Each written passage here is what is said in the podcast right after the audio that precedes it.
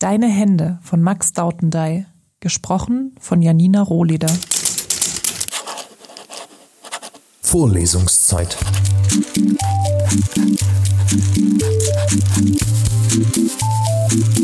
Der Geschichten-Podcast für jede Gelegenheit.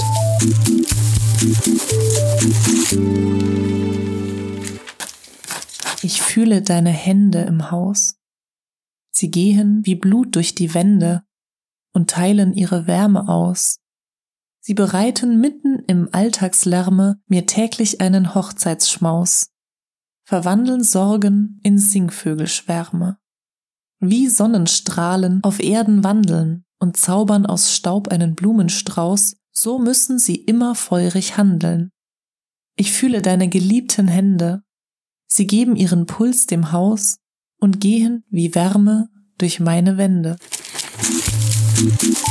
Vorlesungszeit.